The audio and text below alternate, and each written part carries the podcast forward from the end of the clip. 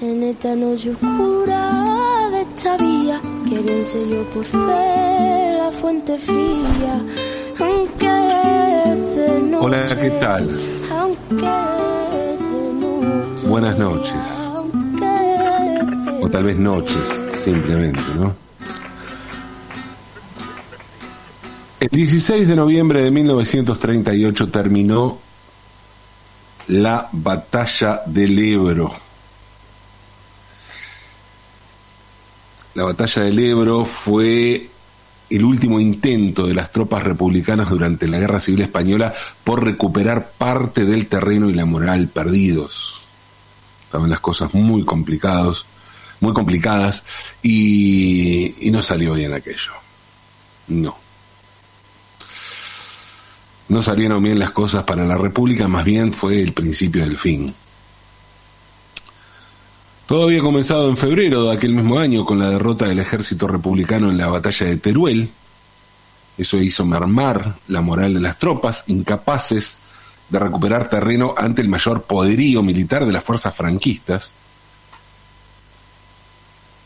La posterior ofensiva franquista en Aragón contribuyó a aumentar el desánimo. Los franquistas tenían entonces un objetivo claro que era tomar Valencia y aislar aún más a Madrid, que seguía en manos del gobierno de la República. Los republicanos entonces creyeron que hacía falta un golpe de efecto para dar vuelta a esa sensación derrotista, aunque las posibilidades eran muy escasas. La falta de apoyo militar por parte de las democracias europeas puso en clara desventaja a los republicanos frente a sus enemigos que contaban con la ayuda de la Alemania nazi y la Italia fascista. Ante tal situación, el jefe de Estado Mayor, el general Vicente Rojo, y el presidente de la República, Juan Negrín, coincidieron en la necesidad de establecer la lucha en un espacio escarpado que limitara cualquier inferioridad militar. Y así fue que eligieron el entorno del delta del Ebro, en el límite entre Cataluña y Valencia. La madrugada del 25 de julio, 25 de julio de 1938, las tropas republicanas empezaron a cruzar el río por diferentes puntos situados entre las localidades de Benizanet y Amposta. Y así se armó el ejército del Ebro, que quedó al mando de un coronel de milicias que se había destacado en la defensa de Madrid, llamado Juan Modesto. En total iban a intervenir en la operación cerca de 100.000 hombres, aunque las cifras difieren según las fuentes. Y en la otra orilla del río, el general franquista Juan Yagüe lideraba el cuerpo de ejército marroquí. Alrededor de 40.000 efectivos iban a ser los encargados de defender este sector del frente, al menos hasta que llegaran los refuerzos. Pasaron apenas unos minutos de la medianoche, no había luna, y los soldados que atravesaron el río no fueron descubiertos por la luz. Para atravesar el caudaloso río Ebro se reunieron decenas de barcazas que trasladaron a los soldados de una orilla a otra, y entre ellos estaban también los ingenieros encargados de construir las pasarelas que permitirían agilizar el avance de tropas y materiales a través del río. El bando franquista contaba con una aviación poderosa y más artillería, por lo que la rapidez y el factor sorpresa eran casi los únicos aliados que tenían los atacantes republicanos para vencerlos. Y en un principio funcionó, la irrupción tomó desprevenidas a las unidades franquistas, las informaciones que aseguraban que se estaba preparando una posible acción de envergadura no habían sido tenidas en cuenta, y empezó así la batalla del Ebro. Los mandos militares franquistas vieron que se encontraban ante un ataque a gran escala, no tardaron en reaccionar, Franco ordenó el traslado de soldados que estaban luchando en Valencia y Andalucía para recuperar el, terreno que se estaba perdiendo, y los aviones de la Legión Cóndor atacaron para evitar el paso de soldados y suministros. El ejército al mando de Yahweh ofreció una resistencia importante en los puntos donde consiguieron atrincherarse tras la sorpresa inicial. Los, ataques fueron constantes, pero la llegada de refuerzos de los franquistas y su superioridad en fuerza aérea y artillería provocaron que poco a poco se detuviera la ofensiva republicana.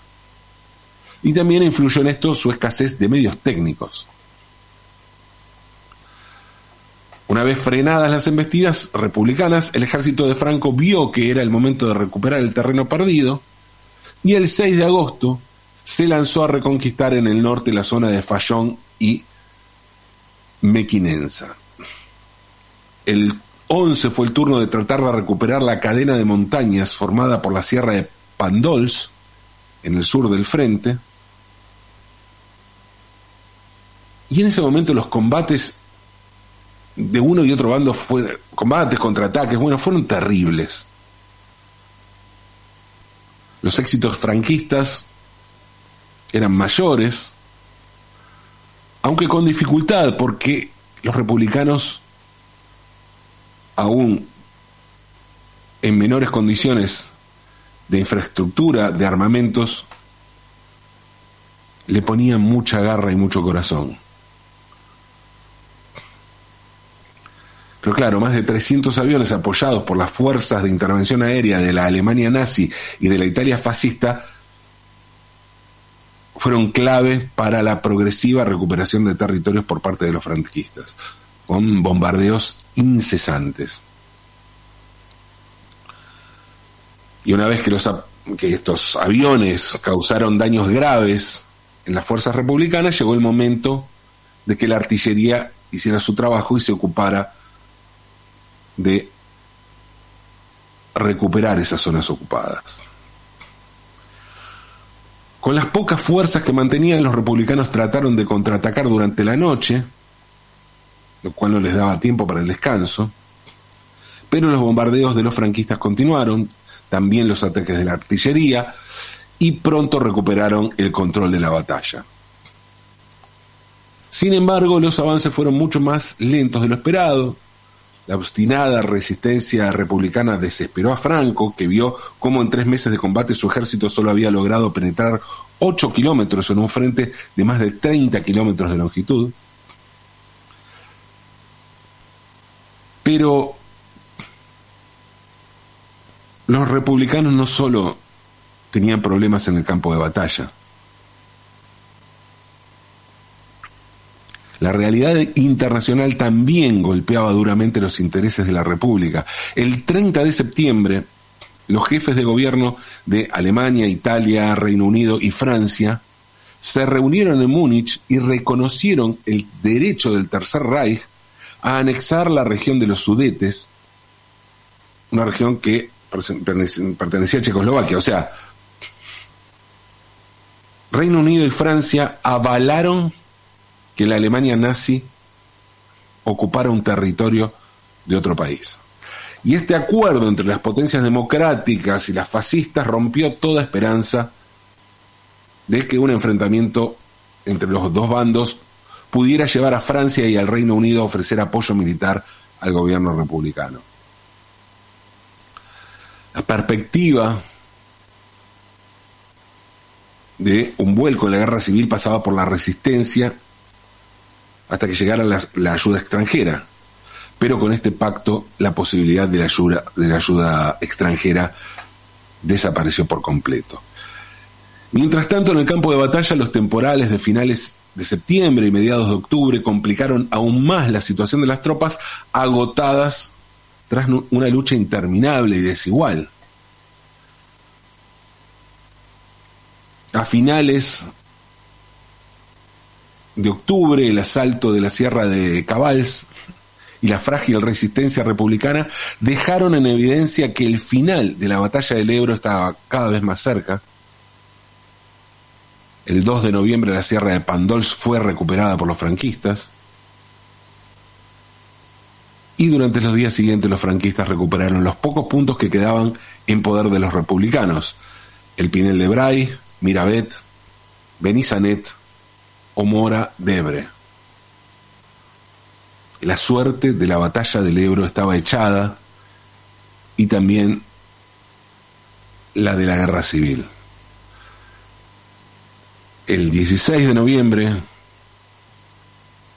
los últimos defensores de los terrenos conquistados meses atrás, cuatro meses, casi cuatro meses duró la batalla del Ebro, cruzaron el puente de Flix, regresaron a la orilla del Ebro desde la que habían comenzado su ambiciosa ofensiva, pero no volvieron todos. La batalla del Ebro provocó la muerte de más de 20.000 hombres y más de 50.000 heridos. Fue el enfrentamiento más sangriento de una guerra civil que apenas ocho meses después llegaba a su fin, con la derrota republicana y el triunfo del fascismo el triunfo de Francisco Franco. Resulta paradójico que el aniversario número 85 de la batalla del Ebro haya sido tan solo tres días antes de las elecciones presidenciales en la Argentina.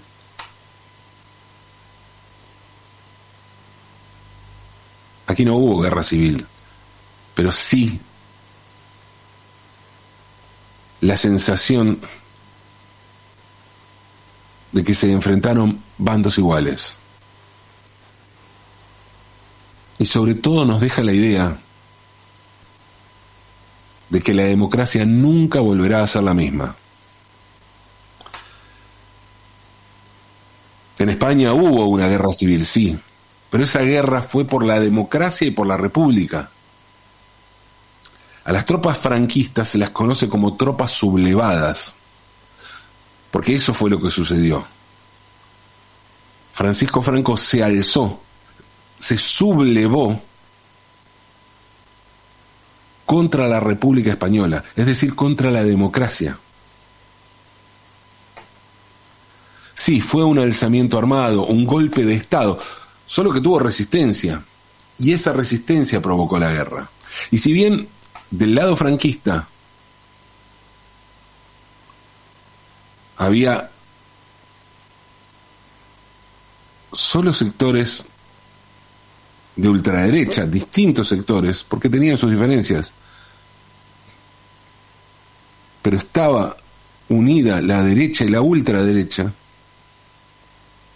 Del lado republicano no había solo izquierdistas, era más bien un conjunto heterogéneo de gente que quería la república y elecciones libres. Digamos que el posicionamiento ideológico es bastante similar al que vivimos en la Argentina en este balotaje, en estas elecciones presidenciales que acaban de terminar. Sin embargo, hay aquí una diferencia fundamental Esa diferencia es la democracia. Porque de la fórmula ganadora en el reciente balotaje en la Argentina podemos decir muchas cosas espantosas. Pero lo que no podemos negar es su carácter democrático. A ver, si ya sé, es complicado de asumir esto que estoy diciendo. A mí también me duele. Sobre todo cuando vemos que todo el tiempo viven llevando al límite esa idea. Como, como agitar el fantasma del fraude, por ejemplo. Una canallada. Total. Cuando en la Argentina se dirimieron elecciones por pocos puntos como pasó, en el 2015 y el oficialismo asumió la derrota. Hoy supe que la elección estaba perdida cuando uno de los voceros del presidente electo salió a decir poco después del cierre de los comicios que la elección había sido ejemplar y transparente. O sea, estaba claro, si no hablaban de trampa era porque habían ganado con comodidad. Y si no hubiera sucedido eso, hubieran hablado de trampa. Hay muchos otros puntos que podríamos considerar antidemocráticos, pero ¿se puede seguir mencionando esa palabra antidemocrático? Si las acciones están validadas por el pueblo en las urnas.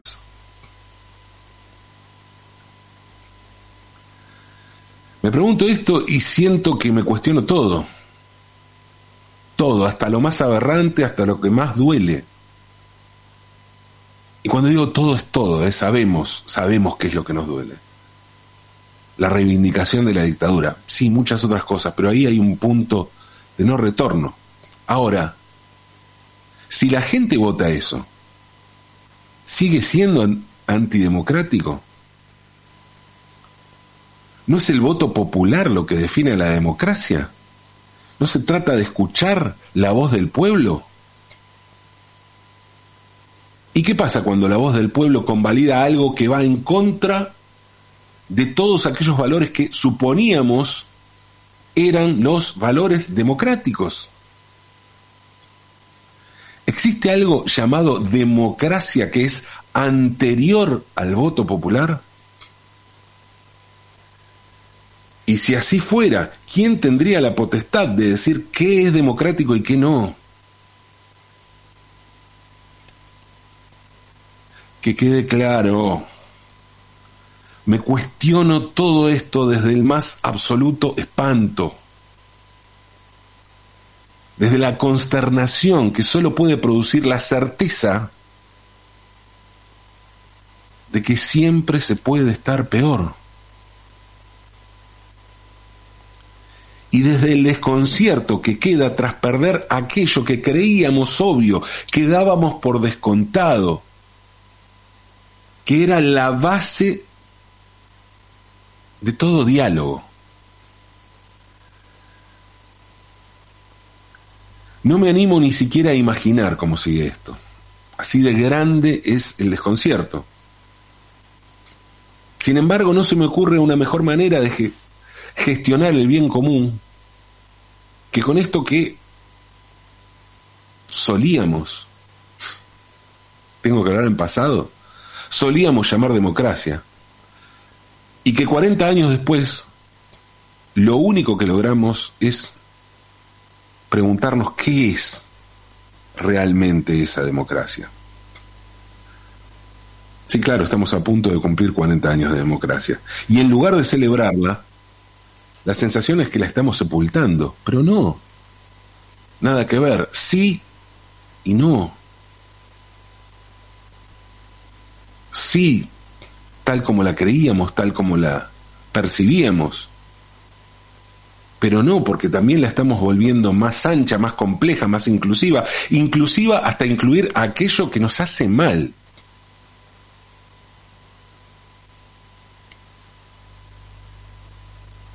Digo todo esto y por momentos no sé qué estoy diciendo. Estoy hecho mierda. Estamos hechos mierda. Porque sé que ustedes también estamos así. Hoy es un día muy jodido. Pero tal vez sea bueno pensar hasta dónde pueda llegar la democracia.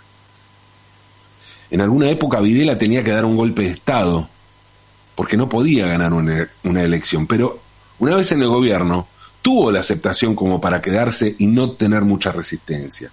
Igual que pasó con Franco en España. No nos engañemos, ningún gobierno se sostiene si no tiene alguna clase de respaldo popular, sea cual sea la forma en que haya llegado a acceder al gobierno. La diferencia que tenemos hoy es que esas ideas pueden imponerse en las urnas. Es como si Videla hubiera ganado una elección. Porque esa es la sensación que tenemos hoy, un día después, que Videla ganó una elección. Será cuestión de replegarnos, no sé,